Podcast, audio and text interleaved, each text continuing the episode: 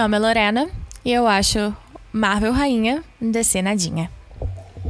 Meu nome é Sofia e eu gosto tanto de super-heróis que eu já escrevi uma fanfic sobre o Homem-Aranha e o Deadpool passando o Dia dos Namorados em Paris. Por favor, não procurem no Google. E esse é o Cuidado, Garota, um podcast em que personagens femininas não têm nada de vítimas. Nosso segundo episódio vai ser sobre a Jessica Jones, a série da Marvel no Netflix, que está bombando na internet. Eu tava muito afim de ver, porque eu gosto muito de séries super-heróis, especialmente super-heroínas, pessoas com superpoderes no geral.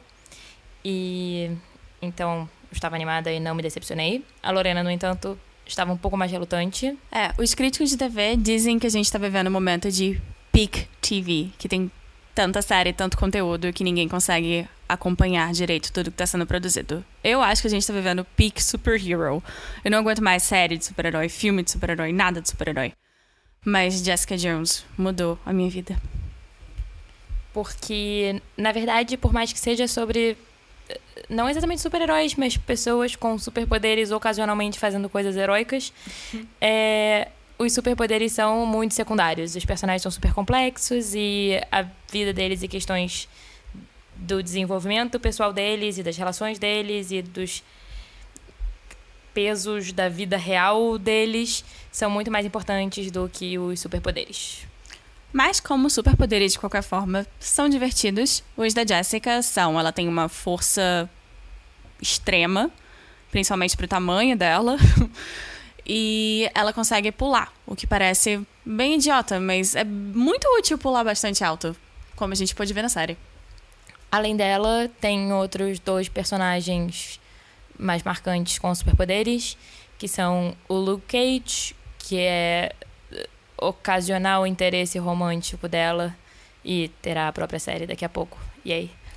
É, e ele também é bastante forte e tem a pele indestrutível. E tem o vilão Killgrave, cujo poder é controlar a mente dos outros. Ambos poderes mais úteis do que pular muito alto. Porém, a Jessica faz melhor uso do dela. Para as pessoas que ainda não assistiram todos os episódios e se importam com spoilers, vai o nosso aviso de que esse podcast obviamente contém muitos spoilers. Não dos quadrinhos, mas da série do Netflix. Bom, a Jessica, ela é uma investigadora particular que vive em Nova York, em Hell's Kitchen.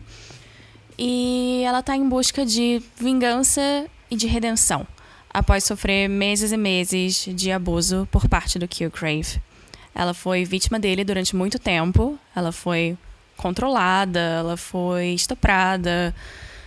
E o objetivo dela agora é meio que se reconstruir e meio que recuperar a vida dela. Mas ela não consegue um pouco sair da sombra do que ela passou. Por ser um retrato muito realista do que é sofrer abuso sexual e abuso, violência doméstica e enfim, violência de gênero. A série acabou gerando muitos textões excelentes na internet. A gente vai linkar vários para vocês. Mas a maioria deles acaba falando principalmente sobre o Killgrave, o grande vilão, que é o homem branco, cis, hétero, abusador, estuprador personificado com superpoderes. E, enfim, tem várias análises muito interessantes sobre ele e sobre como ele representa esse abuso, como ele representa uma sociedade machista, como ele representa a violência. Só que falta textão falando sobre a própria Jessica. E então é isso que a gente vai tentar fazer nesse episódio. Para análise mais aprofundada sobre o Killgrave, confiram links que a gente vai compartilhar com vocês. E a gente entende a necessidade dos textões sobre o Killgrave, porque ele realmente é um vilão fascinante. E ele é interpretado pelo David Tennant, que é o queridinho dos fãs de Doctor Who. Então, só por isso ele já atrai uma grande atenção. Mas a gente acha que a Jessica, interpretada pela Kristen Ritter, também merece. Por sinal, shout out para Kristen Ritter, cuja carreira eu acompanho casualmente há anos, meio por acaso, mas eu vi quase tudo que ela fez. É, bom, uma das principais questões da Jessica ao longo da série é que ela não quer ser definida nem como heroína, ela não quer ser definida pelos superpoderes que ela tem e pela super força e por uma capacidade ou por um dever de ajudar os outros ou salvar o mundo. Mas ela também não quer ser definida como uma vítima de abuso. Ela não quer ser definida como alguém que, por meses, sofreu um relacionamento abusivo que é relacionado à ideia de serem pessoas fracas e que não têm controle sobre a própria vida. E tudo que ela quer é ter controle sobre a própria vida e superar o que aconteceu. No entanto, não é assim que a vida funciona. E situações de abuso e violência continuam te definindo, por mais que você não queira que isso aconteça. É, situações de abuso, elas não precisam ser tudo o que você é, mas elas definitivamente fazem parte do mosaico que compõe cada ser humano e elas determinam certas atitudes suas na vida, certos caminhos que você escolhe. A Jessica luta muito contra essa determinação, mas eu sinto que um pouco da trama dela, do arco dela na série, também é come to terms e entender, aceitar que. Que ser uma vítima de abuso é parte da identidade dela e que foi algo que aconteceu mesmo com ela. O que acontece é que vítimas de abuso não querem ser definidas pelas consequências do trauma, porque a sensação de estar ainda sob o controle de quem abusou é enorme. Afinal, se você passou por uma situação traumática e o trauma continua te perseguindo e influenciando na sua vida, você sente que você não se livrou daquele controle. Então, parte do arco da Jessica é se livrar desse controle exatamente aceitando que isso faz parte de quem ela é agora e de como ela escolhe as coisas que ela faz e dos caminhos que ela segue. E isso permite que ela, no final da série, tenha uma certa liberdade em relação ao que aconteceu com ela e que ela possa seguir em frente. Eu acredito que, por mais que tenha um background fantástico de superpoderes, Jessica Jones ainda é um dos relatos mais realistas de abuso nos últimos anos que eu já vi no audiovisual. E por isso mesmo ele pode ser tão triggery para pessoas que já passaram por experiências similares às da Jessica. Eu, por exemplo, estava aqui batendo papo com vocês e casualmente descascando todas as minhas unhas de nervoso. Então, triggery. Fiquem avisados se vocês ainda não viram. É, e a série, ela quer te colocar nesse papel, ela quer te passar essa mensagem, ela é cheia de alegorias para que você se sinta no lugar da Jessica, para que você se sinta sem controle, para que você se sinta sendo controlado, sendo manipulado emocionalmente pelo Killgrave. E diversas vezes você se pergunte se se na verdade ele não fez nada de errado, se na verdade ele só a ama e essa é a forma dele de tê-la por perto.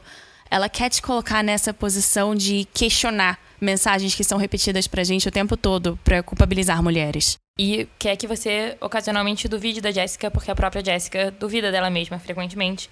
O que nos leva a um dos melhores episódios da série, que a gente queria comentar, que é o AKA What Would Jessica Jones Do, que eu não lembro qual é o número. Eu acho que é o 7, ou. Eu posso estar errada, pode ser o 8, mas é. Acontece mais ou menos na metade da série. É, nesse episódio, depois de muitas reviravoltas, o Killgrave convida, e convidar é um termo, é um eufemismo, mas convida a Jessica pra ir com ele a uma casa, que é a casa de infância dela, que ele comprou e que ele redecorou para ser exatamente a como era quando ela morava lá na infância. Que romântico, né? Killgrave, adorável. Lindo, gesto incrivelmente romântico. Mas enfim, sem o sarcasmo, a questão é que é o tipo de gesto que narrativas românticas tendem a fazer a gente acreditar que é lindo e romântico. E não é, gente, é perturbador. Se alguém comprar a sua casa de infância e decorar que nem quando você era criança, por favor, fuja. E nesse episódio, quando a Jessica encontra o Killgrave, ele diz para ela que vai deixar que ela esteja ali sob consentimento dela, que ele não vai controlá-la, que ele quer trazê-la para perto dele, mas a partir da vontade dela.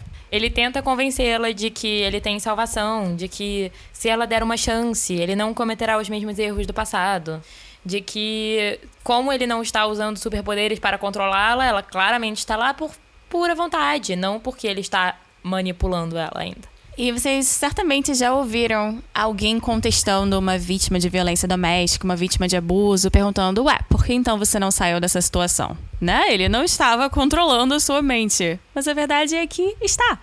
Através de outras técnicas, menos assustadoras do que esse controle do Killgrave, mas ainda assim muito eficientes, através de manipulação emocional, através de um abuso verbal, através de seja o que for. E o Killgrave usa tudo isso com ela. Ele, chantageia ela o tempo inteiro para que ela continue por perto. E nesse episódio, ele também. A narrativa tenta te convencer que ele talvez possa mesmo mudar, que ele talvez possa ser melhor. A, a Jessica tenta argumentar que ele poderia usar os poderes dele para o bem, e ele faz isso. Ele usa o poder dele para ajudar uma pessoa. E tem um momento que você, como espectador, sente: uau, talvez, né? Talvez, talvez ele mude, talvez ele seja bom. Afinal, ele fez uma coisa legal. Sei, ele matou várias pessoas, estuprou várias outras, mas uma coisa legal. E parece ridículo, e a Lorena tá rindo de mim, mas na verdade, se você vive situações de abuso, você sabe que o que acontece é isso. Ah, ele te bate 10 vezes por semana. No entanto, hoje ele te trouxe flores. Portanto, legal, né? E fica aqui mais o recado, aviso. Se ele te bate uma vez e é legal 99% do tempo, ele continua sendo horrível. E também tem toda aquela ideia de que talvez eu possa ser a pessoa a mudá-lo. Se tem alguém que pode trazê-lo para o lado da luz, essa pessoa sou eu. E no caso da Jessica, isso é ainda mais exacerbado, porque literalmente só pode ser ela. Já que ele está dizendo para ela isso, que por ela ele para de fazer as coisas horríveis e as atrocidades que ele comete e ele vai trilhar um caminho diferente. Então ele coloca todo esse peso da responsabilidade nas costas dela. Assim, olha tanta coisa positiva que você pode fazer se você abdicar da sua vida e continuar ao meu lado para me tornar um ser humano melhor. A responsabilidade é sua. Se você não fizer, você está sendo muito egoísta. No final do episódio, a gente chega por alguns minutos a acreditar que esse vai ser o caminho escolhido pela Jessica, que ela vai escolher ficar ao lado dele e tentar transformá-lo. E por mais que nós sejamos pessoas feministas e inseridas no meio e sempre lendo coisas sobre o assunto, eu sinto que por alguns segundos na minha cabeça isso pareceu fazer sentido. Eu falei, ok, Jessica, acho que você consegue. Pra logo em seguida descobrir que esse obviamente não era o plano dela e o que a Jessica faz, por isso o episódio se chama What Would Jessica Do, é exatamente ir contra essa mensagem que a gente recebe todo dia de que a responsabilidade sobre o abuso que cai sobre você é sua. A Jessica, em vez de cair na narrativa que a série está tentando fazer a gente cair por alguns instantes e que todas as séries, todos os filmes, todas as pessoas, etc, etc, etc, fazem a gente tentar cair o tempo inteiro, ela decide subverter isso tudo e decide que a narrativa é dela e não dele, e que por isso ela vai é mesmo se vingar. O que é excelente, satisfatório, maravilhoso. É, eu fiquei muito satisfeita. Aí leva um dos episódios mais satisfatórios e mais aterrorizantes da série, que é o Ben, que é o episódio seguinte. Que é realmente aterrorizante, no entanto, muito, muito, muito, muito satisfatório, especialmente se você tá vendo a série procurando também algum tipo de vingança emocional própria. Mas esse tipo de atitude da Jéssica, essa busca por ir contra essa narrativa o tempo inteiro e subvertê-la e agir de forma vingativa e violenta para retomar sua narrativa e seu poder, são na série muitas vezes contrapostas com as atitudes de uma outra personagem, que é a Trish, que é irmã de criação da Jessica. A Trish é uma apresentadora de um talk show no rádio que já foi uma estrela quando era criança, completamente explorada pela mãe. Mas as características principais dela são os valores morais dela e a nobreza dela. Ela está sempre disposta a se sacrificar por um bem maior. E esse é o exato oposto da Jessica, o que faz com que a Trish pareça a super-heroína perfeita se ela tivesse os poderes da Jessica. Elas meio que se complementam e uma admira muito a outra pelo que não possui. A Jessica admira a grandiosidade da Trish e a disposição dela de sempre fazer o bem. E a Trish, por consequência, admira o que a Jessica efetivamente pode fazer. Os poderes da Jessica e a sobrevivência dela e a disposição dela de continuar lutando mesmo depois de tudo que ela passou. Esse contraponto é muito bem feito na série porque ele nunca é colocado como uma rivalidade, não é uma narrativa de uma ser melhor do que a outra porque uma tem valores morais nobres e a outra é forte, impulsiva. Nenhuma das duas é se resume simplesmente a isso e a relação delas não se resume a essa diferença num sentido de rivalidade, de disputa mesmo quando elas brigam, e elas brigam, é porque elas querem o melhor uma para a outra e porque, por conta dessa diferença, muitas vezes elas não enxergam exatamente o que isso seria. Mas elas são muito próximas, elas são muito amigas, elas estão sempre dispostas a se ajudar.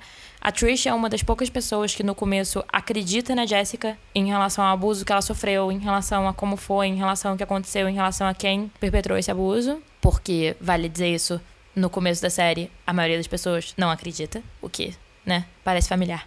Então, a Trish é uma personagem também muito fascinante por ela ser também forte e perigosa à sua maneira, mesmo que ela não seja super forte, mesmo que ela não seja impulsiva, mesmo que ela não seja necessariamente vingativa. E ela e a Jessica fazem uma excelente dupla.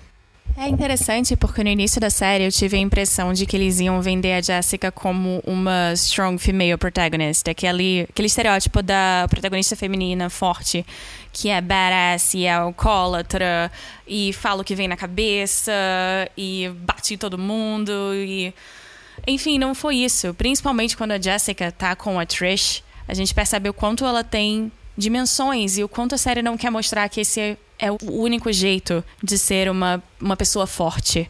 A Trish é incrivelmente forte e a Jessica a admira por isso. Ela aspira a ser como a Trish e vice-versa. A Jessica é dessa forma porque ela passou por coisas que a Trish não passou. Mas de forma alguma a série vende isso como a única forma de você ser uma heroína. E o que acontece que eu vi em algumas críticas sobre a série e que é uma das percepções que eu tenho, acho que todo mundo talvez tenha, é que a Jessica, por ser essa personagem que a gente escreveu que ela é, por ser forte, impulsiva e vingativa, e por muitas vezes estar pensando no seu interesse próprio acima do dos outros, ela a vingança dela e o crescimento dela e a superação dela muitas vezes importa para ela muito mais do que a superação de outros.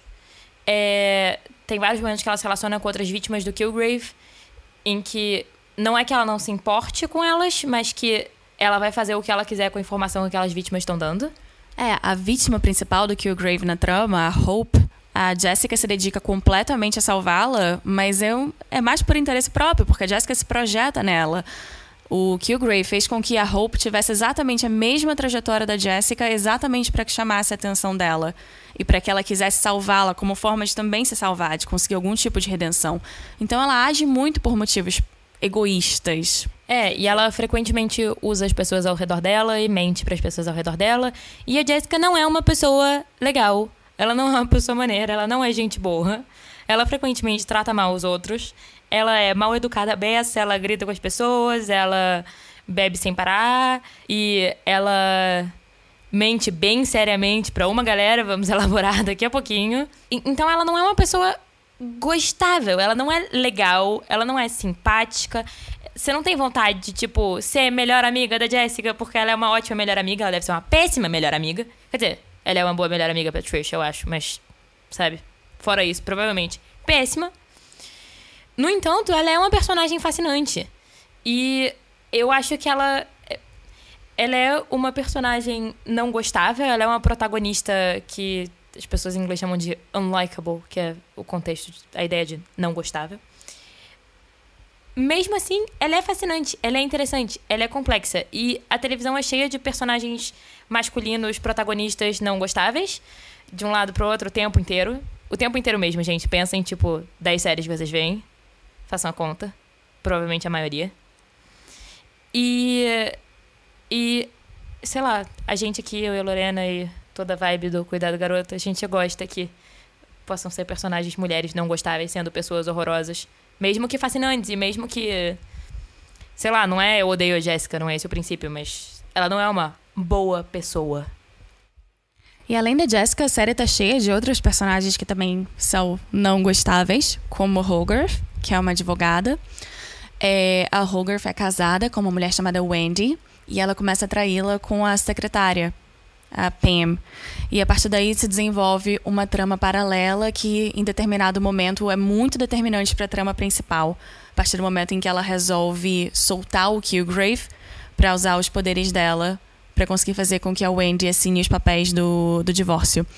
A Hogarth é uma personagem terrível. Ela é uma pessoa Sério, ela é uma pessoa horrível. Meu Deus do céu, ela desperta instintos assassinos por minha parte. Mas é incrível que a gente tenha esse tipo de personagem na televisão, principalmente numa série com tantas mulheres. Jessica Jones tem mulheres por toda parte: mulheres advogadas, mulheres médicas, mulheres passeando na rua. E é assim, ela passa no teste de Bechdel 35 vezes. e é incrível que a ela seja dado o direito de ser uma pessoa terrível, como a gente vê nas séries protagonizadas por homens. Tantos anti-heróis são louvados, por que a gente não pode ter anti-heroínas? E anti-heroínas complexas, não anti-heroínas que sejam só aquele arquétipo da personagem forte e detestável. Não, elas têm momentos de fragilidade, elas têm momentos de dor e de alegria, mas elas são, no geral, pessoas terríveis. É, e vale ressaltar que a Hogarth, além de mulher, ela é uma mulher lésbica e que é fascinante que a gente esteja finalmente, finalmente, num momento na televisão em que a quantidade de mulheres lésbicas ou bissexuais em séries seja suficiente para que a gente possa ter mulheres lésbicas sendo pessoas horrorosas sem que isso, um, tenha nada a ver com elas serem lésbicas, e dois, sem que isso atrapalhe horrivelmente a representatividade de mulheres lésbicas na televisão. Tem um artigo muito bom sobre isso no Autostraddle, que eu vou botar nos links também para vocês lerem, mas yay por mulheres lésbicas variadas na televisão, inclusive sendo pessoas horrorosas.